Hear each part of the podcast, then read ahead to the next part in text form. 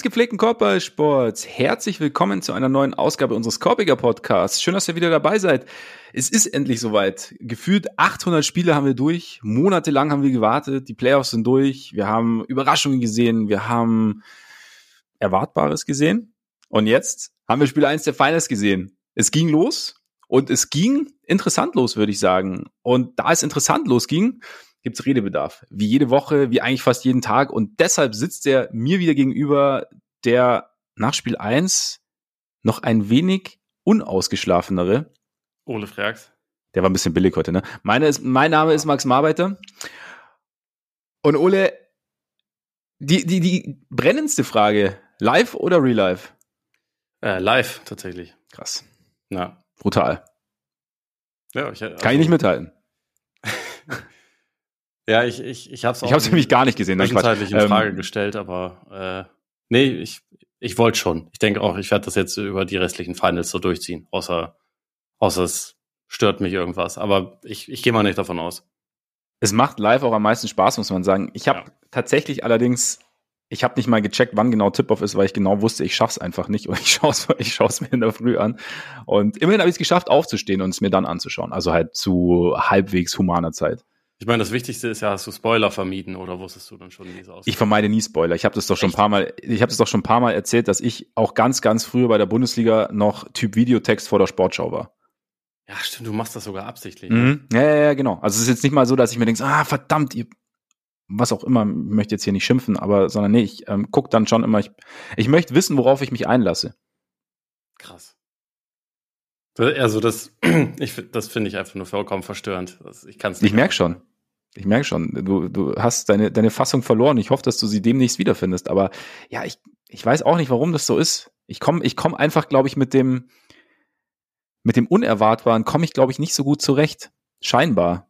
Interessant, weil viele Leute gucken ja genau deswegen Sport, weil sie nicht vorher wissen, wie es. Wobei, ah, wobei ja, okay. mir, Ja, mir fällt immer wieder ein, wo, da, wo deine Allegiances liegen und insofern ist es Ja, eben. ist das da wahrscheinlich ein bisschen was anderes. Vielleicht ist es auch das Ding, weil wenn ich dann live gucke, dann merke ich, wie viel geiler ich es eigentlich finde, live zu gucken. Vielleicht ist genau das der Punkt.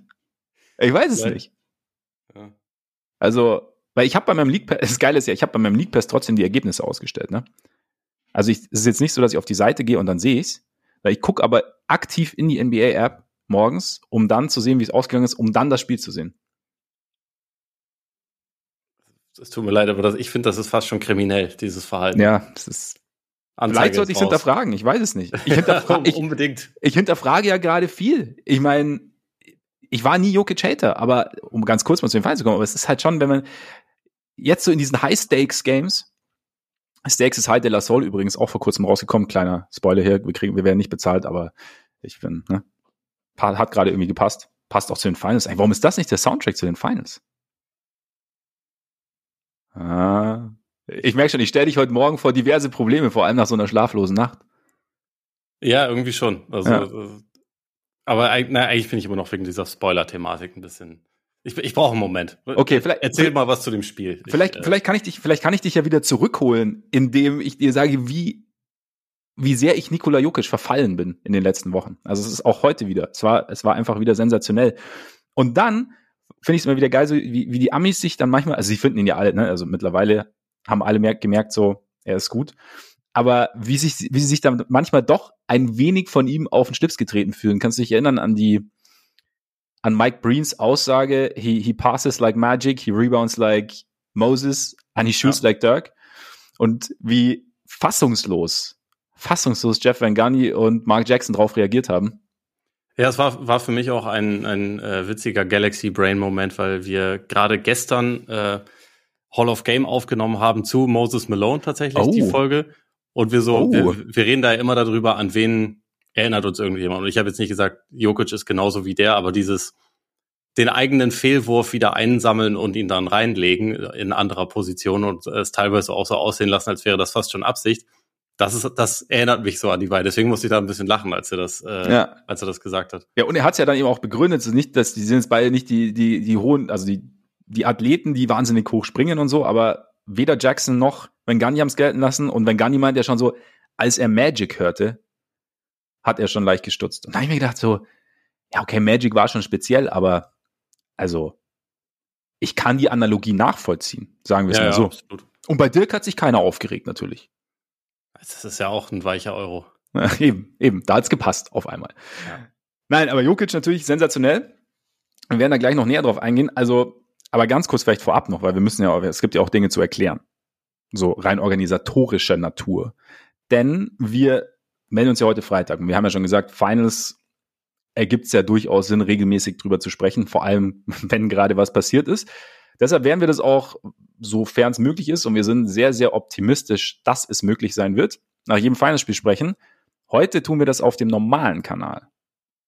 Kann allerdings auch gut sein, dass wir das regelmäßig und immer wieder und zwischendrin und so bei Patreon tun. Denn unter patreon.com slash Podcast und Korpiger mit sehr richtig. Da könnt ihr uns einerseits mit monatlichen Beiträgen unterstützen. Vielen, vielen Dank an alle, die das schon tun. Und gleichzeitig gibt es eben extra Content. Jetzt während der Finals mit unserem Senf zu den Finals, mit ähm, bei mir wahrscheinlich je, nach jedem Spiel neue Liebesgrüße an Nikola Jokic. Wahrscheinlich, ich bin relativ optimistisch. Und genau, da gibt's auch noch andere Dinge. Gestern zum Beispiel gab's auch eine Premiere. Wir haben nämlich zum ersten Mal die Korbjäger Playoff Awards vergeben. Und es herrschte viel Einigkeit. Es gab auch aber sehr viel Kontroverses. Ich habe mir ehrlich gesagt auch noch mal unser First und Second Team durch den Kopf gehen lassen. Hat mich so ein bisschen verfolgt gestern, als ich auf dem Spielplatz saß. Nein, eigentlich erst erst danach, gestern Abend irgendwann. Und Nee, ich, ich, ich bleib bei meinem, wollte ich dir nur, wollte ich dir kurz mitteilen. Okay. Ich habe ich hab auch dein, deine Argumentation noch mal kurz so, ah, Ole, okay, ne? Weil Ole ist ja eigentlich schon auch der, der große Fachmann hier in dieser Runde, aber nee, ich, bin, ich bleib dabei. Ich bleibe, ich bleibe, bin unverbesserlich diesmal. Ist okay. Ja. Man darf ja unterschiedliche Meinungen haben, selbst so wenn manche es. Meinungen halt falsch sind. Aber das ist ja, genau. Deine zum Beispiel. ja, ja, genau. ja, genau. Ja. Zum Spiel. Damit würde ich sagen. Deutlich es ist, ich, ich habe ja, ich habe ja das Ergebnis heute Morgen gesehen, ne? Und dann nur, nur mit elf Punkten gewonnen, die Nuggets. Und dazu keine Scoring-Explosion der Nuggets. Und dann kann man sich überlegen, so, hm, war es vielleicht knapp am Ende? War es aber nicht wirklich, ne? Es war, sah eigentlich während des gesamten Spiels relativ deutlich oder relativ souverän aus, vielleicht sagen wir so. Ja, würde ich auch sagen. Also es gab zwar dann direkt zu Beginn des, des vierten Viertels, ja. als Miami ja mit 19 hinten lag, da haben sie dann natürlich einen Run hingelegt und waren ja sogar dann bis auf neun Punkte zwischenzeitlich mal ja. dran. Und das war, glaube ich, auch das erste Mal, dass der, dass überhaupt in der gesamten zweiten Halbzeit der, der Rückstand mal einstellig wurde. Aber Denver ist halt nicht Boston und Denver ist auch nicht Milwaukee. Also da, da musste ich dann in der Situation schon so dran denken, weil das waren ja im Prinzip genauso Situationen, wo, wo halt Boston und Milwaukee dann teilweise auseinandergefallen sind. Da gab es ja auch diverse, diverse Spiele, wo ähm, eigentlich das andere Team zwei oder drei Viertel gewonnen hat und vielleicht nicht mhm. so dominant aussah wie Denver jetzt in dem Spiel, vielleicht nicht mit 19 geführt hat, aber schon auch häufig irgendwie zweistellig geführt hat. Und dann kam halt so eine Lawine der Heat, so mehr oder weniger. Und es gab einfach keine Gegenreaktion mehr. Es ist, man ist dann auseinandergefallen und hat irgendwie vergessen, was man machen wollte. Und das das hätte bei Denver auch vielleicht passieren können, weil also kurzzeitig haben, haben die Heat das ja echt ganz gut geschafft, so dass das Tempo zu verlangsamen, so ein bisschen, bisschen die Nuggets mal kurz zum Nachdenken zu bringen und so. Ja. Und was sie ja echt das ganze Spiel über auch echt gut gemacht haben, war, dass sie halt keine Offensiv-Rebounds zugelassen haben und so. Also gab wenig zweite Chancen. Das haben sie ja alles gut gemacht. Aber es hat halt dann, also die, das ist halt das Geile bei den Nuggets, die finden dann halt irgendwie einen anderen Weg. Und die, also äh, sie haben, die Heat haben sich dann ja sogar getraut, im, im vierten Viertel eine Weile, eine Weile Zone zu spielen, ja. als Jokic mit drauf war. Und kurzzeitig hat das funktioniert, aber auch jetzt ehrlich, also aber nicht äh, richtig, oder? Also nee, es hat weil so die, die Würfe, die, die die Nuggets genommen haben, die waren eigentlich nicht schlecht. Es sind halt ja. ein paar nacheinander nicht reingefallen, aber es ja. war jetzt nicht so, dass das schlechte Würfe waren. Aber dann, also selbst wenn sie, selbst wenn es sie kurz versichert haben soll, äh, verunsichert haben sollte, das war halt einfach nicht nicht von Dauer. Also dann gab's dann gab's halt so diesen diesen Baseline Cut von von Jeff Green, den äh, wo, wo Jokic ihn bedient. Dann hat Jokic selber ein paar Mal aus der Mitteldistanz getroffen, hat halt irgendwie gesehen, wenn da wenn der wenn Heuholz Hochschmidt der Verteidiger war, okay, der in der Mitte ja. der Zone da irgendwie war, dass ja. dass er dann halt so mehr oder weniger gegen den isoliert hat und einfach seine seine einfachen Abschlüsse bekommen hat und so. Und das, also es war ja nicht so, dass sie da ins Wanken gekommen wären. Ja. Es war dann auch auf der Gegenseite so, dass Miami ist zwar im vierten Viertel haben sie zwar ein paar Dreier getroffen, aber auch sie haben halt nie genug ähm, Abschlüsse am Stück gehabt, also po positive Abschlüsse, wo man dann äh, denken konnte, jetzt kommen sie wirklich noch mal ran. Aber ja, es war, es war auch am Ende einfach souverän von, von Denver. War halt auch lustig, dass, dass Michael Malone mit einer 19-Punkte-Führung einfach zum Start des vierten Viertels seine, seine Starter erstmal drauf lässt und sie dann ja, trotzdem so einen so einen Run kassieren. Ja, ja. So gab es halt für sie einfach gar keine Garbage-Time in so, in so einem Spiel. Ist auch irgendwie komisch, aber kann man sich leisten, wenn man gerade acht Monate Pause hatte zwischen, zwischen Runde drei und den Finals. Ja, Jamal Murray hat am Ende so ein bisschen gepumpt, aber ja. trotzdem. Nee, aber ich fand auch, also gerade wenn du die Zone ansprichst mit Jokic, dass die Würfel, also man hat dann da auch ein bisschen das gesehen, was also ein paar Faktoren, die ja, die ja viele und auch wir vor, vor der Serie angesprochen haben, einfach, dass Jokic, wenn er halt in der Mitte der Zone dann ist, dann, also entweder findet er den Pass oder er kann halt auch über jeden drüber werfen, der halt da ist. Und dann gerade Richtung, Richtung Ende hat das ja dann gemacht. Und was ich auch bezeichnend fand, gerade nachdem du jetzt die, die anderen Teams angesprochen hast, die dann so ein bisschen die Ruhe verloren haben, ich muss auch, auch immer wieder an Spiel 5 ähm, Miami, Milwaukee denken, als, weil da, das habe ich dann live gesehen, das letzte Viertel. und, die, und die Verlängerung. Als Milwaukee halt einfach, er halt, weiß ich nicht, wie es, okay, ganz schlechte Analogie, Reh im Scheinwerferlicht, dann einfach da stand gefühlt und nichts mehr hinbekommen hat und, und mit der Second Unit hat man es kurz so ein bisschen gesehen, fand ich auch, also dass sie dann irgendwie, dass es alles ein bisschen statisch geworden ist. Murray hat ja dann irgendwann auch mal so ein bisschen angedeutet, okay, Bewegung abseits des Balls und so, aber es war dann doch immer so versucht irgendwie mit ein, zwei Dribblings irgendwie Separation zu bekommen und dann aber der Pass irgendwie nach rechts oder links und dann eigentlich mehr oder weniger ein Dreier aus dem Stand, so für zwei, drei Angriffe oder so. Und Jokic kam ja dann auch wieder. Aber dann gerade, was du angesprochen hast, als die hier rangekommen sind, also war ja auch dein, dein Freund, was, Heuholz Hochschmidt, war es, glaube ich, auf minus neun. Und danach haben sie sich dann halt auch die Nuggets aber wieder durch Bewegung, Ball-Player-Movement, haben sie sich einen guten Wurf rausgespielt und es war dann, man hat jetzt nicht damit gerechnet, aber ein KCP-Pull-Up von der Freiwurflinie, aber halt komplett offen, der dann reingefallen ist. Und kurz vorher war, sind die Heat, glaube ich, auf minus zehn rangekommen und da auch erstmal Einwurf und Murray auch erstmal so signalisiert ruhig. So. Und, und es war jetzt nicht so dieses, kein hektisches, jetzt bleibt mal ruhig, sondern es war eher so ein, es hat halt auch eine, eine Ruhe ausgestrahlt. Es war nicht nur die Bewegung, die er, die er gemacht hat. Und das war schon so ein bisschen, ja, vielleicht ist vielleicht tatsächlich so ein, einer der Unterschiede, dass, dass Denver sich seiner Stärken schon sehr, sehr bewusst ist und Denver schon weiß, was es tut und sich dabei aber nicht auf eine Sache verlässt, sondern halt auf mehrere Dinge verlassen kann. Und halt auch vor allem auf Nikola Jokic, der halt Lösungen findet, in sehr, sehr kurzer Zeit, je nachdem, was, was angeboten wird. Ja, das, das ist halt echt so ihre, ihre größte Stärke und auch der Grund, warum die dann als die, die Finals-Debütanten nicht aussehen wie, wie Finals-Debütanten, ja. sondern eher so als, als wie ein Team, das halt einfach weiß, was es kann, weil ähm, sie, also ich meine, Murray ist da ja auch absolut ein Teil davon, aber dieses einfach verschiedene Arten zu finden, wie man attackieren kann, irgendwie immer die, die Lücke identifizieren und das dann ausbeuten auf irgendeine Art und Weise. Und egal, was die Defense macht, man findet da schon relativ schnell eine, eine Antwort drauf. Das ist halt einfach so eine Qualität, die, die hat ja jetzt momentan auch sonst keiner. Das haben halt die und das hat sonst niemand. Und das liegt halt einfach daran, dass, dass Jokic offensiv alles kann. Also der, ich finde nicht, dass er in diesem Spiel ansatzweise alles gezeigt hat. Er kann ja viel mehr scoren beispielsweise. Ja, ja auf jeden und, Fall. Ähm, glaube ich, erste Halbzeit nicht, nicht wahnsinnig viele Würfe genommen, ne? Also er hatte, glaube ich, bis zum Start des vierten Viertels hat er, glaube ich, fünf Field Goals, Field Goal Attempts gehabt. Ja. Er hatte ja am Ende auch nur zwölf, aber also hatte halt einige Freiwürfe und so, war sehr effizient, aber das war alles reserviert und er hat halt vorher eher geguckt, dass er halt andere Leute, andere Leute involviert. Aber also das ist halt auch das Coole bei Denver irgendwie. Im ersten Viertel haben sie halt häufig den, äh, hat Miami viel geswitcht. Häufig dann auch so, dass halt äh, ja, Aaron ja. Gordon einen kleinen Gegenspieler hatte. Da ging der Ball halt zu Aaron Gordon, damit der ein bisschen. Volleyball spielen konnte. Immer. Also echt, er hat dann direkt, glaube ich, zwölf oder, oder sogar 14 Punkte im ersten Viertel ja. gemacht. Halt immer gegen das Mismatch. Und dann hat Miami halt reagiert und dann haben sie gesagt, okay, wir können das nicht mehr switchen. Jimmy, du musst den verteidigen. Was ja dann auch dazu, dazu geführt hat, dass Gordon kein Faktor mehr war in der Offensive. Also eigentlich gut, aber andererseits auch gut für Denver, weil das ist ja einer der zwei super Verteidiger, die Miami hat. Und wenn der quasi mit dem eigentlich ja viert oder fünft gefährlichsten ja, genau. Spieler der Nuggets ja. beschäftigt ist und den auch verteidigen muss, weil kein anderer körperlich dazu in der Lage ist, das ist ja auch schon wieder ein Gewinn. Und dann war halt erstmal Murray dran, der, also am Anfang vom zweiten Viertel hat Miami ja auch ein bisschen Zone gespielt, als Jokic draußen war. Da hat Murray dann halt seine Dreier getroffen, die er sonst im Spiel nicht getroffen hat, aber, aber da ging das. Hat er das so ein bisschen ins Laufen gebracht. Porter hatte da, hatte da irgendwie mal seine Momente. Und dann irgendwann übernimmt halt wieder Jokic. Aber es ist halt so ein sich ständig wandelndes Biest, weshalb es halt auch so schwer ist, als Defense zu sagen, diese eine Sache versuchen wir euch jetzt zu nehmen. Also wie gesagt, Miami hat ja einige Sachen, finde ich, sogar ganz gut gemacht. Sie haben äh, äh, vor allem dadurch, dass sie halt irgendwie keine Offensiv-Rebounds zugelassen haben, dass ihre Transition-Defense echt gut war.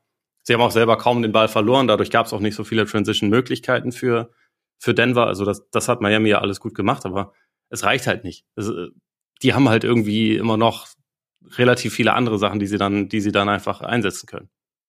Ich finde auch allein schon bei, bei Denver das Ding, also was, was den Ballvortrag angeht, also war ja auch oft irgendwie, hatten wir auch mal so ein bisschen gedacht, oder, oder war auch so ein Punkt, dass, dass dann vielleicht Murray ein bisschen unter Druck gesetzt wird von Vincent oder so, aber dann gut, dann, wenn einer auf Murray steht, schnell oder halt nah dran steht nach dem Einwurf, dann geht der Ball halt schnell zu Gordon, Gordon bringt ihn über die Mittellinie und dann kommt halt entweder Jokic hoch oder Murray kommt hoch oder Murray kommt von abseits des Balls. Und, und dadurch, dass eben ja grundsätzlich auch Jokic halt viel Playmaking übernimmt, ist es für Murray auch nicht ungewohnt, den Ball nicht zu bringen. Und für Murray ist es, ist es für Murray ist es ganz normal, irgendwie hoch zu cutten oder halt abseits des Balls zu spielen. Und, und allein das, also das ist jetzt kein, kein Riesending, aber es sind halt, wie du sagst, es ist halt nicht dieses ein, diese eine Sache, oder du sagst, wir setzen jetzt Murray unter Druck und ähm, schauen, dass Jokic den Ball nicht bekommt, sondern es ist halt, und drei Leute unter Druck setzen, Fullcourt, ist, ist schwierig. Natürlich kannst du das irgendwann, natürlich kannst du da sicherlich was dagegen machen, irgendwie auf Dauer, aber ja, es ist halt, es ist sehr, sehr, sehr variabel und es ist dadurch halt sehr, sehr schwer einzuschränken. Gleichzeitig, wenn wir mal vielleicht ans andere Ende gehen, also beziehungsweise die Rollen, die Rollen umkehren. Miami am Ende 93 Punkte, auch nicht wahnsinnig viel. Jimmy Butler 13 Punkte, nur 14 Field Goal Versuche. Würde ich jetzt nicht allein darauf schieben, dass er Aaron Gordon verteidigen musste ab ähm, irgendwann, sondern aber woran machst du es denn fest? War es die Defense von Aaron Gordon auch teilweise, weil Gordon halt physisch sehr, sehr gut dagegenhalten kann? Weil er halt, weil er nicht einfach wegzuschieben ist, weil, oder war da noch aus deiner Sicht noch mehr, was, was Butler eingeschränkt hat? Also ich glaube so einerseits so diese diese kollektive Länge, die Denver einfach hat, also die die ja wirklich auf fast allen Positionen einfach größer sind als als die Heat. Ich glaube, dass das schon ein bisschen ein Faktor sein kann. Ich hatte aber auch bei einigen Szenen so ein bisschen das Gefühl, und das ist ja bei, bei Butler auch schon oft so gewesen, dass er halt einfach erstmal gucken wollte, dass er andere involviert und es dabei vielleicht auch ein bisschen übertrieben hat. Also manchmal hat er einfach auf Würfe verzichtet, die er hätte nehmen können, ähm, in der Hoffnung, dann beispielsweise äh, Struce oder, oder Robinson für, einen für einen Dreier zu finden, wenn er selber eigentlich locker hätte abschließen können. Wie gesagt, ich fand ähm, da hat er es ein paar Mal mit übertrieben. Das war jetzt aber auch nicht das erste Mal in Butlers Karriere, dass er das so ein, das, das ist so die eine Sache, die er manchmal ein bisschen falsch macht. Er ist ja sonst echt jemand, der, der sehr viele sehr richtige Entscheidungen trifft und sehr viel Positives immer nur beiträgt und wenig Sachen hat, wo man jetzt sagen kann, das ist eine Schwäche. Aber ich finde so dieses manchmal etwas übertrieben passive, das hat er halt manchmal schon. Ähm, und man muss also vielleicht auch noch dazu sagen, er ist ja in der Boston-Serie, auch nachdem er sich da am, am Knöchel wehgetan hat, war es ja jetzt auch nicht so, dass er ständig jedes Spiel offensiv dominiert hat. Mhm. Oder, so, oder dass er immer, äh, dass er permanent Mismatch-Hunting gemacht hat oder so. Das war gerade am Anfang der Serie, äh, hatte er damit ziemlich viel Erfolg, aber so hinten raus haben ihm gerade so die größeren Gegenspieler, also gerade Tatum, aber auch äh, Robert Williams viele gegen äh, viele Probleme bereitet und auch Derek White hat ihn ja teilweise dann auf einmal doch ganz gut im Griff und hat ihn dann teilweise bei Jumpern geblockt und so. Ähm, und insofern, ich weiß auch nicht, ob er vielleicht auch ein bisschen, bisschen müde Beine und fehlende Spritzigkeit hat. Ich würde jetzt aber persönlich schon denken, dass er in Spiel zwei mehr werfen wird und dass er aggressiver ist. Allein schon, weil, also das, das ist ja auch einer der, der echt faszinierenden Faktoren in dem Spiel, das, was man echt kaum glauben kann. Die hatten zwei Freiwürfe in dem gesamten Spiel. Ja, ja. Auch durch unseren Kollegen Hochschmidt. Aber also Jimmy Butler, der, der, der lebt ja normalerweise in guten Spielen, lebt er auch an der Freiwurflinie und hat.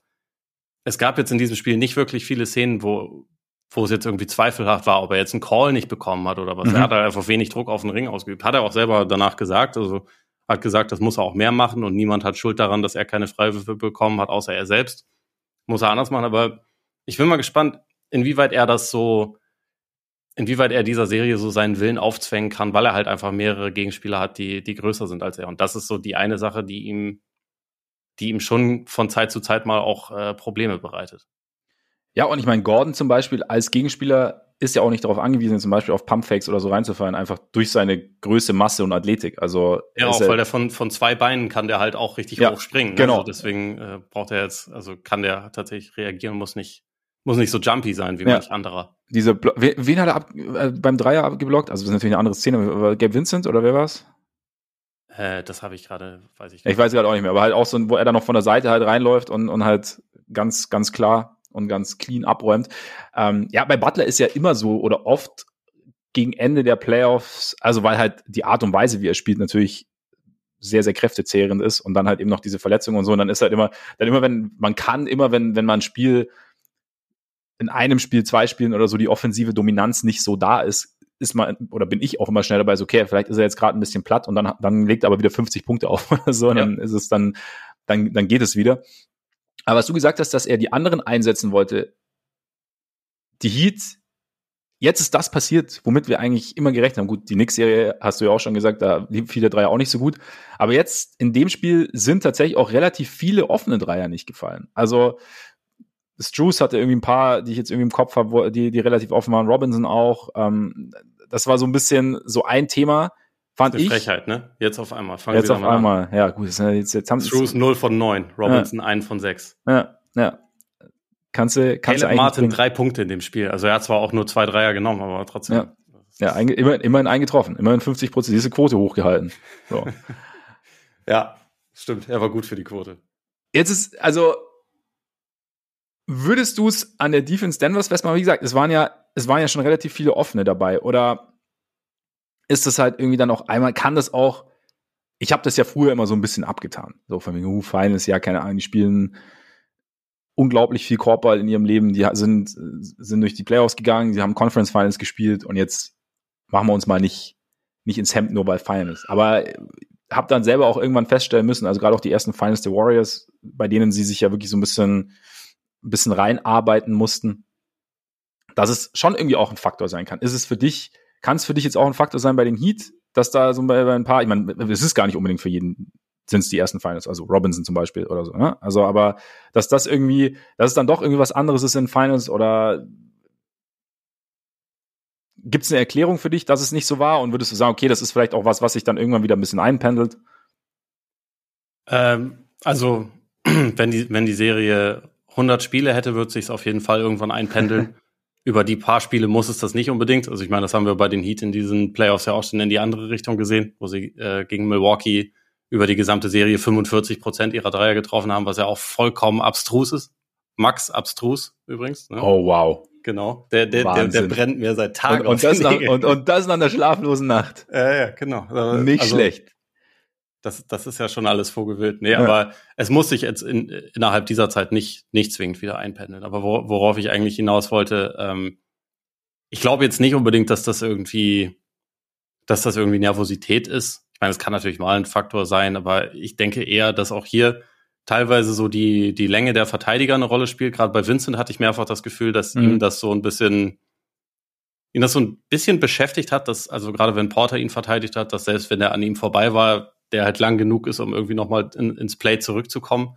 Ähm, und viele der Würfe, also auch von denen, die jetzt nicht contested waren, die waren ja schon eher kurz. Also sie, die hatten vielleicht halt auch einfach schwere Beine und spielen in Altitude und so. Ich glaube, ja. dass das schon Faktoren sind, die, die da eine Rolle spielen können. Das heißt nicht, dass das jetzt immer so sein wird und dass der, der Dreier, der bisher super war in den Playoffs, sie jetzt auf einmal alle verlässt und sie alle verloren sind. Aber ähm, in so einem Spiel kann das schon mal eine Rolle spielen. Aber ich finde es eh relativ lustig, weil auch wenn man so ein bisschen bei, bei Twitter dann geguckt hat, so auf die, äh, auf die Reaktion, ist ja schon sehr viel so, oh ja, Miami jetzt mega abgekühlt und so. Äh, das würde aber im nächsten Spiel bestimmt besser aussehen.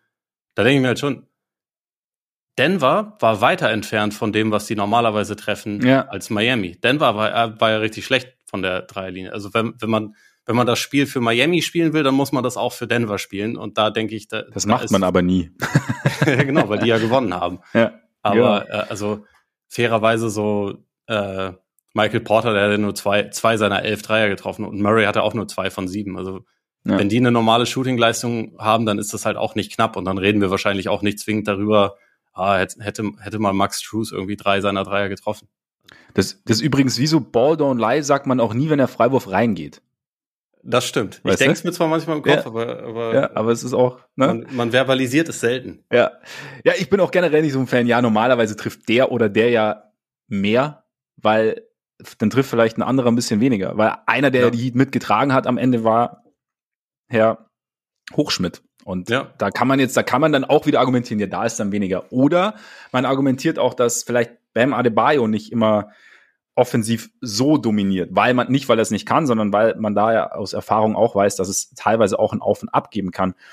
Lass ähm, uns da, da mal ganz kurz drüber oder wobei führ mal aus, aber lass uns gleich mal kurz noch über Bam sprechen. Ich, ich hätte, ich habe eine Frage zu Bam tatsächlich. Ja, hau raus. Meine ich, Frage. Ich habe nämlich auch eine Frage zu Bam. Oh ja. Möchtest du zuerst oder ich zuerst? Ähm, ja, also meine Frage wäre, findest du, er hat dominiert? Aber jetzt, äh, also das du kannst auch deine stellen und dann, dann beantworten wir es zusammen. Ja, genau, es geht nämlich ein bisschen in meine Frage über, weil ich habe mir so ein bisschen eingebildet, dass, also vor der, es wurde ja ganz viel auch während, während der Conference Finals drüber gesprochen, wie effektiv diese, diese Handoffs sind und wie, also mit, mit Bam und wie viel das öffnet und wie viel Points per Possession die, die, die Heat aus, aus Handoffs irgendwie machen. Ich glaube, da war es auch bei 1,2 oder irgendwas. Und dann habe ich mich gefragt, also jetzt ging das nicht so gut, hatte ich den Eindruck. Und Dan war ja auch, ist auch sehr gern so ein bisschen generell auch beim Pick and Roll und so, haben sie, haben sie Job gespielt und ähm, aber ob nicht die Idee der Nuggets war, Bam vielleicht ein bisschen zum Scorer zu machen und dadurch den Heat was anderes zu nehmen. Also das ist so ein bisschen so, okay, werft mal, zeigt uns, zeigt uns, dass ihr die Würfe trefft und wenn, solange Bam eben nicht dieser, dieser Hub ist, der, der das Spiel irgendwie, der die Offense fließen lässt, durch den die Offense durchfließt, sondern wenn er eher das Ende sozusagen ist des Spielzugs, gewinnen wir am Ende vielleicht mehr, auch wenn er dann, ich weiß nicht was, 26 Punkte waren es am Ende, ja. ähm, macht. Und ähm, ja, das war so ein bisschen, und dann wollte ich dich fragen, sie, ist das, kann das so sein? Ist das nicht so? Und dann, deswegen würde ich sagen, also, er hat ich fand ihn gut, ich fand ihn schon gut und ich fand, er hat auch schwierige Würfe getroffen und ich fand, er hat auch, er hat auch, ähm, er hat auch das genommen, was, also wenn ich jetzt der Argumentation weiterfolge, er hat das genommen, was die Defense ihm gegeben hat, sozusagen. Ähm, gleichzeitig war es vielleicht auch eine provozierte Halbdominanz dann in dem Fall oder ein provoziertes. Wie gesagt, ist meine Frage, ob das so, ob du das auch oder ob das du, du das so sehen würdest oder ob das ein Punkt sein kann.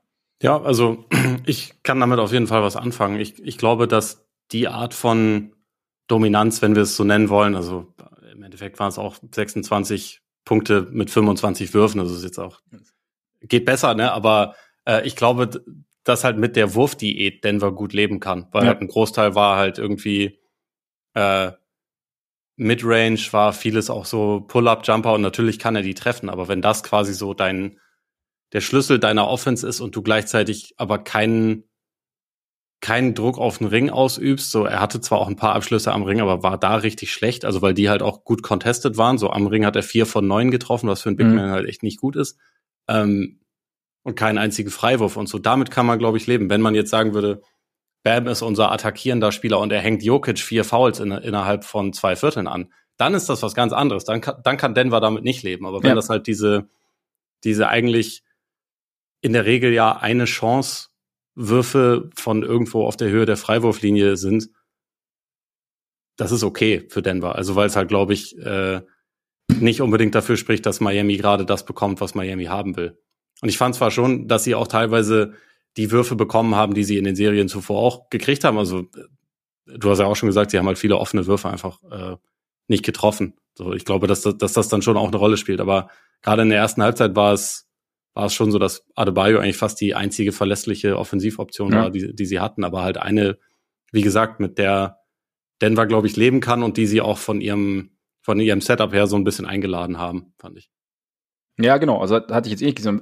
Ist jetzt, wäre vielleicht auch eins dieser berühmten Adjustments, von denen wir immer sprechen, dass, dass, dass Bam, wenn sie in die Situation kommen, gerade so, dass die Denver Defense und Jokic dann halt im, im 1 gegen 1 ihn dann halt auch so ein bisschen dazu provoziert, eine Midrange-Jumper Jumper zu nehmen, weil er so ein bisschen absinkt oder so, dass er dann halt wirklich, wirklich attackiert und halt, wie du sagst, dann eben versucht, in Jokic reinzugehen und vielleicht dann ihm schnell 1, 2, 3, 4, 5, 6, 7, 8 Faust anzuhängen.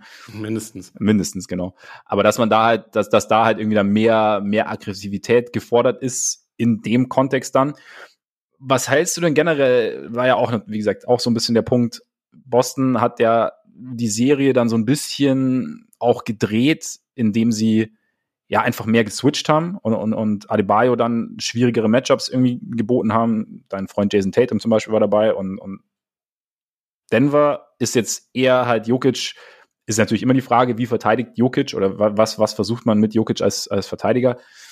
Ähm, war jetzt sehr, sehr viel Drop. Jetzt hat's funktioniert, auch begünstigt. Kann man jetzt in dem Spiel argumentieren, durch die Schwäche der Heat beim Dreier. Es gab dann Anfang viertes Viertel, als Kyle Lowry zwei getroffen hat, dann hat Van Gandhi auch schnell gesagt, so, jetzt sind wir an dem Punkt, ne, jetzt wird's vielleicht schwierig. Glaubst du, dass dass das so kann, oder sagen wir so, kann das irgendwie ein Punkt gewesen sein, zu sagen, okay, wir schauen jetzt mal, Miami, hast du ja auch schon gesagt, schwere Beine, spielen jetzt bei uns äh, in einer Meile Höhe. Und äh, da ist also ein bisschen schwieriger, da fällt vielleicht der Wurf auch nicht so, wir probieren es jetzt mal so und schauen, was wir, wenn wir so, wenn wir ein Spiel so hinbekommen, dass wir einfach Drop spielen und sie ihre Würfe nicht treffen, dann passt das schon mal. Wir haben vielleicht auch noch was anderes in petto. Aber ist das für dich, ist dieses Setup für dich was, auf dem Denver auch aufbauen kann, sagen wir es vielleicht so, auch wenn der Wurf Miamis mal besser fällt? Oder ist es was, bei dem man vielleicht dann irgendwann etwas anpassen muss, weil sollten die Heat heiß laufen, es vielleicht dann doch zu gefährlich ist? Die Heat heiß laufen auch immer sehr schön. Mm, nee, also würde ich ehrlich gesagt ein bisschen abwarten, aber jetzt gerade kann man, finde ich, mit dem also mit dem Resultat sowieso, aber auch mit dem, mit dem Prozess oder dem, wie man, wie man dorthin gekommen ist, eigentlich einigermaßen zufrieden sein. Ich glaube nicht, dass Miami in der Serie äh, Spiele gewinnen wird, wenn Adebayo ihr Topscorer ist. Und ich glaube, mhm. dass das schon, also weil, weil Denver natürlich auch weiß, wie, wie wichtig der so als, als Playmaking-Hub teilweise ist und so als Screener. Das ist ja also ein bisschen so Jokic Light, nur ohne halt dieser, das ist jetzt nicht so ein kreativer Pass und auch nicht so nur kein Pass in die Magic. Aber, und, und ja, genau. wie, wie Moses, ja. Genau, aber er ist, er ist, ja für einen Big Man auch ein sensationeller Passer, Bam, ja. ne? muss ja. man sagen. Auch wenn man in dieser Serie wahrscheinlich weniger darüber reden wird, wegen dem Typen, gegen den er spielt. Aber er ist ja trotzdem da auch wirklich exzellent. Aber ja.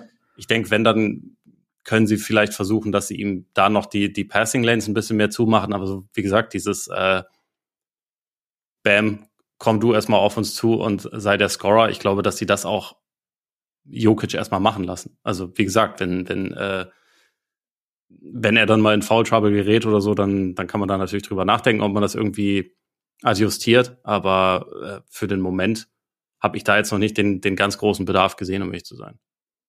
Oder wie siehst du das? Ja, würde ich dir zustimmen. Also, wie gesagt, es hat ja so funktioniert und dieses, dieses Ding, Bam als, als Scorer ist, glaube ich, einfach, ja, es ist jetzt was, was funktioniert hat und deshalb muss, muss man auch nicht direkt zwingend davon weggehen. Die Frage wäre jetzt natürlich, was, was ist der Konter der Heat? Wie bekommen sie zum Beispiel, also wie ein Ding, okay, Bam ist aggressiver, geht mehr Richtung Ring, aber wie bekommen sie die anderen mehr involviert? Und zwar, wie gesagt, es gab ja auch, es gab ja auch offene Würfe, aber wie dieses Butler-Ding wäre natürlich schon wichtig, ne? Dass ja. da, dass Butler mehr zu seinen, zu seinen Würfen kommt, sozusagen. Und dann ist halt die Frage wieder, wenn, wenn Denver ist ja jetzt nicht so, also ich fand, sie haben teilweise schon geswitcht, aber halt nicht, nicht per Default immer. Weißt du, wie ich meine? Und dann, wenn Gordon regelmäßig, wer ist jetzt Gordon jemand, der Butler wirklich so einschränken kann? Im Verbund dann vielleicht nochmal, wenn dann mal ein KCP kommt oder auch mal irgendwie, Bruce Brown ist zwar klein, aber trotzdem kräftig. Also haben sie vielleicht, klingt jetzt ein bisschen komisch nach dieser Boston-Serie, weil Boston theoretisch ja auch einen Verteidiger haben sollte für Butler, aber gerade so als Primärverteidiger war es ja am Anfang Derek White, ne, bei, bei Boston oft. Nee, der also ähm, der war, das war nur derjenige, den sich Butler oh, den sie rausgeholt, genau, Entschuldigung, genau, genau, geholt hat. Genau. Und da ist jetzt und jetzt ist natürlich das Ding, jetzt hätten sie Murray, natürlich, ja. den sie sich rauspicken können. Und ansonsten kannst du aber über keinen irgendwie drüber hinwegwerfen. Und du hast halt, und, und wenn, wenn du aber nicht so switchfreudig bist und es halt von Haus aus nicht unbedingt immer, wenn du halt weißt, wie du da vielleicht ein bisschen drauf reagieren kannst, dann kann es natürlich immer noch mal, noch mal schief gehen. Gleichzeitig, ja, ich bin gespannt, ob sie, ob sie Butler besser, besser in Szene kriegen. Also, ich glaube, mehr als 13 Punkte kann ich mir gut vorstellen. Ich, ich möchte es jetzt auch nicht ausschließen, aber ich bin gespannt, wie, wie da der, der nächste Schritt der Heat aussieht. Ja, ich, also ich könnte mir schon vorstellen, dass das mit, mit Murray relativ viel zu tun hat. Ich meine, das haben die Lakers mit LeBron ja auch gemacht und LeBron ist körperlich natürlich auch noch mal dann doch noch mal mehr Brummer. Mehr Brummer. Äh, auf jeden Fall, aber also Butler hat gegen Murray schon auch körperliche Vorteile natürlich. Absolut. Also ist kräftiger und auch gegen KCP ist er kräftiger, auch wenn auch wenn KCP ein sehr guter Verteidiger ist, aber ja, und halt aber die Länge hat, ne? Gut, die hatten also mehr als Derek White jetzt zum Beispiel. Oder ist er länger, ja, KCP? Schon länger, ne? Ja, wobei das jetzt auch kein, kein massiver Unterschied ist, glaube ich, aber ähm, da habe ich jetzt auch nicht genau nach. vor Augen. Ähm, Derek White hat auf jeden Fall auch relativ lange Arme, ist deswegen ja. auch halt ein guter Shotblocker und so, aber äh, ich glaube, bei, bei Butler ist halt dieses Ding, wenn er kräftiger ist als seine Gegenspieler, dann, dann ist das schlecht für seine Gegenspieler. Aber das macht halt Gordon eigentlich zu einem äh, zu so einem guten Matchup für ihn, weil Gordon halt äh, sowohl ein bisschen größer als auch kräftiger und wahrscheinlich noch ein bisschen athletischer ist. Ja, also der Unterschied ist nicht wahnsinnig groß. 1,93 White, 1,93 KCP, äh, 1,96 KCP, also das ist jetzt ja. überschaubar. Ist, nicht, ist überschaubar, genau. Also von daher, ja, wird, wird auf jeden Fall interessant, wie es noch weitergeht. Wer, wer, mir übrigens defensiv auch echt gut gefallen hat, auch teilweise so ein bisschen äh, fast Rim Protection geliefert hat, war Michael Porter Jr. Und nicht nur, nicht nur aufgrund seiner Blöcke, die er am Anfang recht schnell hatte, ähm, sondern eigentlich eher so Aktionen, wo er dann wirklich in Rotation dann quasi so ein bisschen den Ring beschützt hat. Immer mal, also jetzt nicht permanent, aber immer wieder hatte ich so den Eindruck, da, ja, lang genug ist er ja, ne? Ja, absolut. Und viele, viele gute Contests gehabt. Ja. Ähm, auch als, als Rebounder wieder, wieder gut. Also ein bisschen auch, worüber wir ja gestern auch gesprochen hatten. Irgendwie der, der entwickelt sich halt langsam zu einem, zu einem Spieler, der einfach das, das Spiel auf viele, viele verschiedene Arten prägen kann. Und also wenn man bedenkt, dass der fünf von 16 aus dem Feld getroffen hat und zwei von elf seiner Dreier vor ein paar Jahren, wäre das dann halt einfach ein scheiß Porterspiel gewesen. Ja. Und in diesem Spiel war es eigentlich, also es war ein gutes Porterspiel. Ja. Also sein Wurf ist halt einfach nur nicht reingefallen, aber sonst fand ich ihn eigentlich auch in allen Facetten wirklich ziemlich überzeugend. Die, äh, die witzigste Szene des Spiels war für mich sein, sein einer Assist auf Jokic, wo er halt auf den Dreier verzichtet hat, Richtung Korb gegangen ist und dann irgendwie der, der Pass sah ganz, ganz komisch ja, ja. aus. Und er hatte so, so einen ja, Dump-Off-Pass noch auf, auf Jokic der fast aussah wie ein Doppel, Doppeldribbel, aber er hat ihn ja. noch aus, äh, aus der Luft dann so, so, so aufklatschen lassen. Also ja. ganz, ganz, ganz, ganz, ganz komische Szene, aber hat funktioniert. Da, früher, früher hätte Porter den auf jeden Fall versucht zu werfen. ja, ist so ein bisschen auch sinnbildlich eigentlich für, für die Nuggets, finde ich, weil es ist halt, wenn Plan A nicht funktioniert, gibt's halt irgendwie Plan B. Und ich finde so diese, diese Entscheidungsschnelligkeit als Kollektiv fand ich schon echt beeindruckend in diesem Spiel. Also, und, und nicht, okay, wir machen es jetzt mal gemächlich, sondern weil das ja alles in einem, in einem relativ hohen Tempo einfach abgelaufen ist wieder. Und das halt gegen eine Defense, die ja, die dir sehr, sehr viele unterschiedliche, die dich vor sehr, sehr viele unterschiedliche Herausforderungen stellen kann. Und trotzdem ist immer wieder, sie haben ihr Ding durchgezogen, haben dann, wenn es mal gehakt hat für ein paar Angriffe, sagt er auch zwischendrin, aber dann haben sie wieder Lösungen gefunden. Dann haben sie teilweise halt, wie gesagt, Jokic dann in der Mitte der Zone gefunden oder so. Aber immer halt im Attackieren so schnell zu entscheiden und dann auch gut zu entscheiden. Oder auch am Anfang, als sie, als es die Heat noch angeboten haben, fand ich auch einfach sehr, sehr viele. Du hast ja auch schon gesagt, also sie, sie, sie nutzen das aus, was man ihnen gibt, bis man es ihnen nicht mehr gibt, und dann überlegen sie sich was anderes. Und dann finden sie irgendwie was anderes. Am Anfang fand ich, gab es eigentlich sehr, sehr viele Cuts einfach so hinter die Defense sozusagen. Ja. Und, und ja, also das ist halt. Und Selbst Butler hat da ein paar Mal gepennt. Ja. Weil, weil das einfach es ist ein bisschen anders, gegen so ein Team zu spielen, wenn du vorher halt gegen, gegen so beispielsweise jetzt Boston gespielt hast, wo halt die Bewegung dann irgendwann doch ein bisschen wenig war. Ne? Mhm. Und, oder, oder vorher auch mit Milwaukee und selbst New York. Das ist halt alles jetzt nicht so die, die Dauer-Movement-Offense gewesen. Und Denver ist halt ein ganz eigenes Biest, weil sie halt wirklich alle Spieler irgendwie sich bewegen und auch alle werfen können. Ist das vielleicht, äh, keine Ahnung, weil du es gerade sagst, es kann, kann auch ein, ein totaler Quatsch sein. Aber ist das vielleicht auch ein Ding? Ich meine, die Lakers waren jetzt vom, also natürlich ist die Lakers Offense weniger variabel oder äh, weniger auf Bewegung abseits des Balles und, und auf das Passing des Big Men ausgelegt als jetzt die, die Heat Offense, definitiv. Aber du hast halt so, die beiden Fixpunkte sind ein kräftiger powernder Forward, der passen kann, der, der sich aber auch Richtung eben Ring powern kann, plus ein Big. Klar, Davis, Bam ist was anderes, Bam mehr Hub, Handoffs und so, aber zumindest mal so, das sind so die zwei, die zwei Fixpunkte der Offense. Und drumrum hast du mal mehr, mal weniger Shooting, im Fall der Heat mehr Bewegung, aber ähm, da, das ist quasi das, was die, was die Nuggets vorher gesehen haben. Und jetzt hast du gerade gesagt, Boston ist eine Offense, die sich einfach die mal dieses die Bewegung zwar drin hat, die aber auch mal stagniert und eben nicht so nicht so permanent in Bewegung ist wie die von Denver. Das hat quasi, dass die Nuggets kein ganz anderes Setup, komplett anderes Setup geboten bekommen oder zumindest so ein paar Dinge nehmen können und die Heat etwas weniger oder ist es total egal, meinst du? Und ist es vielleicht auch gar nicht so? Ich, ich würde das, glaube ich, nicht so sehen, weil ich finde, Miami ist ja schon auch ein Team, das sehr über über die Bewegung kommt und wo, wo alle wirklich einen, einen, großen Anteil an der Offense haben. Also es gibt, es gibt zwar, wenn es sein muss, auch mal Spiele, die sehr balldominant Jimmy sind, aber selbst dann gibt's halt viel, viel Bewegung so von den, von den Schützen und so. Und ich glaube, das ist halt schon nochmal ein Kontrast zu dem, was jetzt, was jetzt die Lakers ja, äh, geboten ja, haben. Das auf jeden Fall, würde ich auch die sagen. Die vor allem ja echt auch ein Spacing eingeschränktes Team waren, also die ganze Saison über. Miami war jetzt in ja, Miami auch die ganze Saison über. Ja, ja, aber jetzt ja nicht mehr. Jetzt sind sie ja, jetzt sind sie besser als die 17er ja. Warriors, außer in dem Spiel. Ja. Im nächsten Spiel sind sie dann, treffen sie wahrscheinlich äh, 20 von 30 von draußen. Ja, das, das ist so das Ding, ne? Das ist jetzt so, man braucht eigentlich bei den Heat, man braucht keine Vorhersagen treffen. Also wir müssen jetzt nicht über Spiel 2 sprechen, weil also, wir können natürlich gerne über Spiel 2 sprechen. Ja, oder sagen wir so, einfach hast du irgendwas gesehen, bei dem du sagst, okay, da könnte das hat vielleicht in Ansätzen funktioniert, da kann Miami versuchen anzuknüpfen oder du hast eine Schwachstelle bei Denver, Denver ausgemacht oder du hast noch eine Schwachstelle bei Miami ausgemacht, dass Denver irgendwie noch dominanter auftreten kann? Ja, es das ist auch eine Frage, die ich dir noch stellen wollte. So, wer, welches von den beiden Teams mehr Luft nach oben hat? Weil ich, ich habe das Gefühl, beide waren absolut nicht so an ihrem Limit jetzt so was, was, was sie gezeigt haben. Also ich fand, ich fand Denvers Gameplan schon, schon gut. Also gerade, gerade auch defensiv haben sie, haben sie es überwiegend echt, äh, echt gut gemacht und, und vorne ist es halt trotzdem so, dass sie fast zehn Punkte unter ihrem Offensivrating aus den bisherigen Playoffs waren. Mhm. Und also sie hatten halt kaum was in Transition. Ähm, das, das spielt da sicherlich mit rein, weil also gerade gegen die Lakers haben sie in Transition teilweise dominiert. Und, ja, äh, das stimmt, das stimmt. Und das hat, das hat ähm, Miami jetzt komplett verhindert, aber ich glaube grundsätzlich, also gerade wenn ich auch so aufs, aufs Shooting gucke und so, kann ich mir eigentlich vorstellen, dass Denver sogar noch deutlich mehr Luft nach oben hat als, als Miami.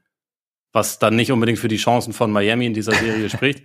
Und ich meine, ich, du hast es schon gesagt, man, man soll bei denen nichts ausschließen, das würde ich auch so sehen. Also wenn, wenn Spostra jetzt irgendwas völlig Abgefahrenes aus dem Hut zaubert, äh, und sie spielt zwei gewinnen, dann, dann tippe ich den Cap sozusagen. Also ja. möglich ist es, aber also ich mit, mit meinem limitierten äh, Verstand sehe ich jetzt gerade nicht so ganz viele Wege, außer dass man halt sagt, okay, spielt halt alle besser, trefft eure Würfe, macht halt die Sachen richtig, die ihr heute auch richtig gemacht habt und, und spielt viel besser. Also trefft viel besser. und dann gewinnt ihr das Spiel. Äh, und dann, ja, weiß ich nicht, äh, weil man kann, also es gab, gab ja Mark Jackson hat es ja irgendwie gesagt, ja, ich finde, ihr müsst, ihr müsst Jokic mehr zum Scorer machen. Okay, von mir aus, aber Jokic kann halt auch super effizient 50 Punkte machen, ja, wenn genau. du den zum Scorer machst. Ja. Also er hat ja jetzt auch, er hat ja jetzt auch keinen, äh, also Bam ist ein super Verteidiger, aber Bam ist halt echt nicht besonders groß und sie haben jetzt keinen zusätzlichen Roamer-Typen oder so, der ja. dann noch, äh, der dann noch irgendwie als als Shotblocker zusätzlich, also das das, das sagt sich immer so leicht, ja, das, Pass, das Passen ist so gut, mach den mal zum Scorer. Ja, okay, aber ja. als ob der das, das dann nicht auch äh, das Spiel für sein Team entscheiden könnte. Ja, das, das war ja, ich meine, äh, phasenweise war es ja dann so, dann, dann war es irgendwie notwendig, die, die Defense oder die Offense stockte ein wenig und dann hat halt Jokic kurz mal einfach ein paar, also einfach in Anführungszeichen für ihn einfache Würfe genommen und sie haben ihn da gefunden und dann hat er gescored und dann hat er wieder gepasst. Also das ist ja, sie, sie, sie streuen das ja situativ ein. Und das finde ich immer geil, dieses, dieses Abwechseln von Mario und Jokic. Also es war ja auch in den Conference Finals oft so, denn der eine dominiert gefühlt eine Halbzeit offensiv und halt was Scoring angeht und dann macht halt, übernimmt der andere mal und es ist dann auch egal, wenn jetzt bei Murray dann in der zweiten Halbzeit der Wurf nicht mehr ganz so gut gefällt. Also natürlich übertrieben formuliert, ist es nie egal, besser, besser ist es, wenn er weiterfällt. Aber grundsätzlich so dieses, ja, also man, man, man wechselt sich ab, aber es ist kein, aber es fühlt sich nicht an wie you go, I go. So. Und ja. ähm, da vielleicht auch, ich meine, Miami hat ja, hat, glaube ich, Van Gandhi auch gesagt, so ein bisschen durch die Zone, was sie hinbekommen haben, dass so dieses klassische Two-Man-Game Jokic Murray so ein bisschen weniger präsent war.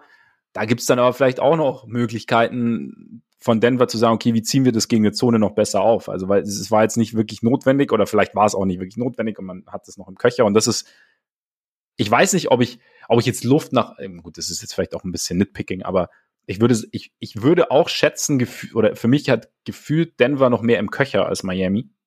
Ähm, was halt, ja, was vielleicht noch möglich ist. Und vielleicht, aber ist es bei Miami auch einfach nur, geht es einfach auf eine berühmte Liedzeile raus. Weißt du, was ich meine? I need a hero. Ja, ja, ja. Weißt du? Ja, ja, ja? Keine Ahnung. Vielleicht. Äh, War billig, Spiel, aber. Spiel 2 äh, wird eingreifen. Ja. Bin sehr gespannt. Also, ich meine, so, Denvers Defense bietet schon einen gewissen Raum für, für Pull-Up-Shooting. Von daher könnte das schon wertvoll sein. Er ist natürlich auch einer, der der jetzt defensiv dir nicht wahnsinnig viel hilft und den dann so mitten in so einer Serie gegen die Offensivmaschinerie Maschinerie reinzuwerfen, ist schon auch ein Risiko, aber eins, was man, denke ich, eingehen kann. Weil, also man hat ja auch bei, bei Lowry jetzt in dem Spiel gesehen und auch bei Gabe Vincent teilweise, es ist halt schon wertvoll, wenn du fähige Pull-Up-Shooter hast. Und das kann der halt einfach richtig gut. Ja. Also insofern, ja. insofern könnte schon, könnte schon was bringen, also ihm zumindest einige Minuten zu geben und mal gucken, wie, wie es sich anfühlt, so mehr oder weniger. Ja, genau. Ich glaube, sie es ausprobieren einfach und dann mal die Balance Offense Defense. Er wird es nicht schlechter machen als, als, als Max Struess in dem Spiel. Ja.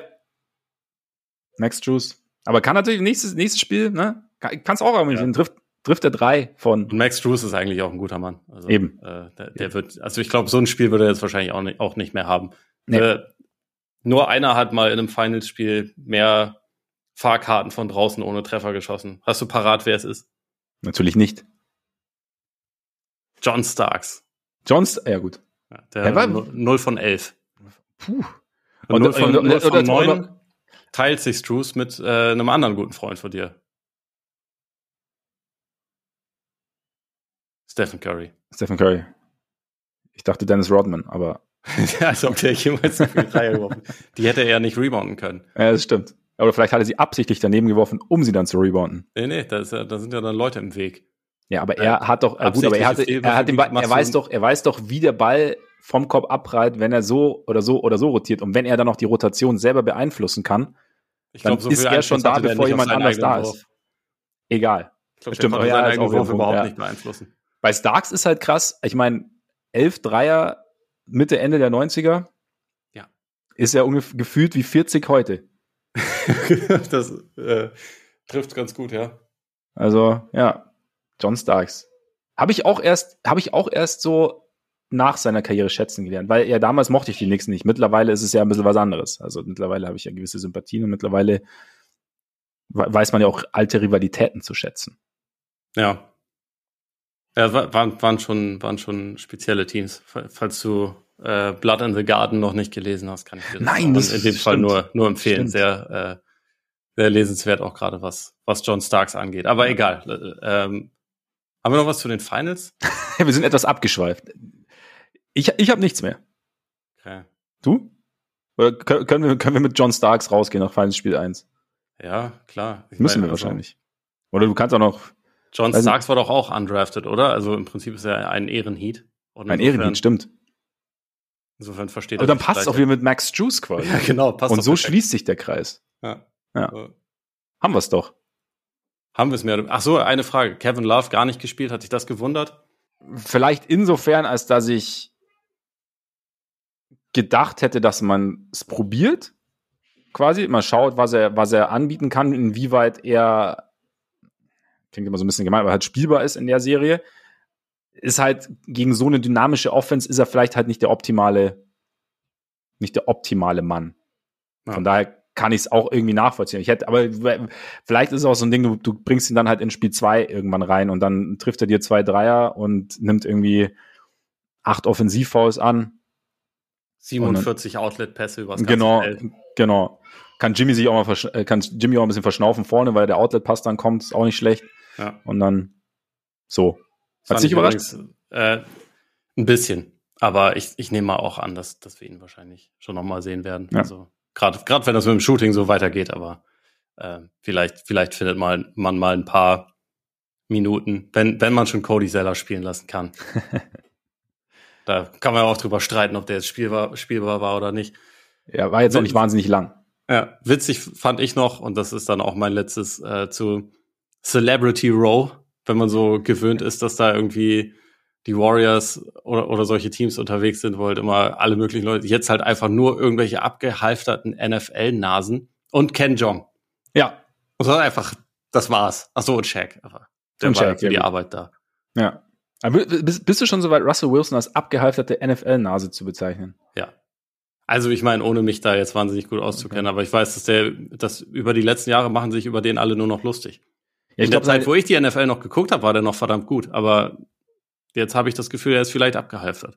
Es, es könnte sein. Ich glaube, sein Wechsel nach Denver hat sich. Ich habe nämlich ganz kurz überlegt, so freut man sich jetzt in Denver, dass Russell Wilson in der Halle ist oder wie oder wie beziehungsweise wie wird er wie wird er empfangen, weil er die letzte Saison wirklich nicht so gut war, was ich so mitbekommen habe. Ich gucke es ja auch nicht wirklich oder nur sehr sporadisch. Aber man egal. Ja, mir, mir, mir fehlen da mir fehlen da die äh, die Einblicke. Dann Ach so, aber immerhin haben wir, sorry, eine Sache noch. Am Ende Nikola Jokic und Nikola Jovic gleichzeitig auf dem Ja, Feld. ein Traum. Ja. Ein Traum. Spider Spider-Man-Meme. Ja. Und ein ergreifender Moment. Hat Jokic dann nicht sogar einen Ballverlust provoziert gegen Jovic? Es nicht das, als er zum Korb gezogen ist gegen Jokic und dann irgendwie der Ball, halte, er hat keinen Abschluss hinbekommen, der war ist irgendwie egal, aber es war sehr, es war schön zu sehen. Weil er hat ihn ja auch anscheinend, hieß ja auch, er hat ihn, Jokic hat Jovic vor dem Spiel zum Essen eingeladen. Ja. Weil Jokic ein netter Mensch ist, scheinbar. Ja, oder, oder weil er eben halt ein Floh in, in sowas ist. Ja, genau, oder, genau, oder es war. Dass, ja. er, dass er Butler mal sagen soll, ich will, ich will mehr Minuten spielen. Du, ja. du musst jetzt auf die Bank, Jimmy. Ja. Und hör auf zu werfen, dein, Jimmy. Dein Kaffee schmeckt scheiße. Uh. uh. uh. Vielleicht ja. war es das. Da soll, dem sollten wir nachgehen. Und wir haben ja, wir haben ja genügend Zeit. ja. Weil Spiel zwei Nacht auf Montag. Das heißt, wir hören uns erst am Montag wieder. Und bis dahin können wir mal ein bisschen rumtelefonieren, was Jovic zu Jimmy Butlers Kaffee sozusagen hat. Absolut. Hast du Jimmy Butters Kaffee schon mal getrunken? Nein, wahrscheinlich Nein. auch nicht. Kann man den bestellen. Aber es ist ein bisschen weit, die Anreise. Mein Kaffee hat generell eine weite Reise hinter sich. Ja, aber dann, dann hat er sie doppelt. Und, also, und dann, wie ich den kenne, verlangt er viel zu viel Geld dafür und dann schmeckt er nicht besonders gut. Stimmt. Sollte ich es mal wieder nach Miami schaffen, dann werde dann, ich es probieren. Boah, dann musst du mir mitbringen. Mal gucken. Boah. Ich wäre schon enttäuscht, ja. wenn es nicht so wäre. Das ist okay für mich. Das ist okay für dich. Wow, wow. Ich glaube, ich glaub, an dieser Stelle sollten wir unbedingt aufhören und mal ein bisschen in uns gehen und mal nachdenken ja. über das Wochenende, ob das alles so richtig läuft. Ja? Wie die Heat. Und dann schauen wir halt am Montag, wie es weitergeht. Vielleicht sollst du auch eine Runde schlafen. Weißt du? Du das bist, grump, du bist grumpy, wenn du müde bist. Eine herausragende Idee. Gut, dann beenden wir dieses Kapitel an dieser Stelle. Bedanken uns natürlich wie jede Woche, wie ja, jeden dritten Tag jetzt für eure Aufmerksamkeit. Schön, dass ihr dabei wart. Wie gesagt, Patreon behaltet es im Blick. Dort gibt's regelmäßig unsere Finals, kann man Analysen sagen, unsere Finals-Gespräche und äh, natürlich auch auf dem normalen Feed. Den normalen Feed könnt ihr auch abonnieren. Überall, wo es Podcasts gibt. Bei Spotify, Google Podcasts, Amazon Music, Apple Podcasts, dieser. Könnt uns auch gern folgen bei Twitter, bei Instagram, könnt uns da gerne auch anschreiben. Und jetzt wie gesagt, gehen wir mal so langsam. Na gut, wir können noch nicht ins Wochenende, ein bisschen Arbeit liegt noch vor uns, aber dann gehen wir ins Wochenende, ruhen uns ein bisschen aus. Spiel zwei, Nacht auf Montag, wir wieder am Montag. In diesem Sinne, genießt euren Tag, euren Abend, euren Morgen, genießt die Finals, genießt das Wochenende und bis bald hoffentlich. Reingehauen. Reingehauen.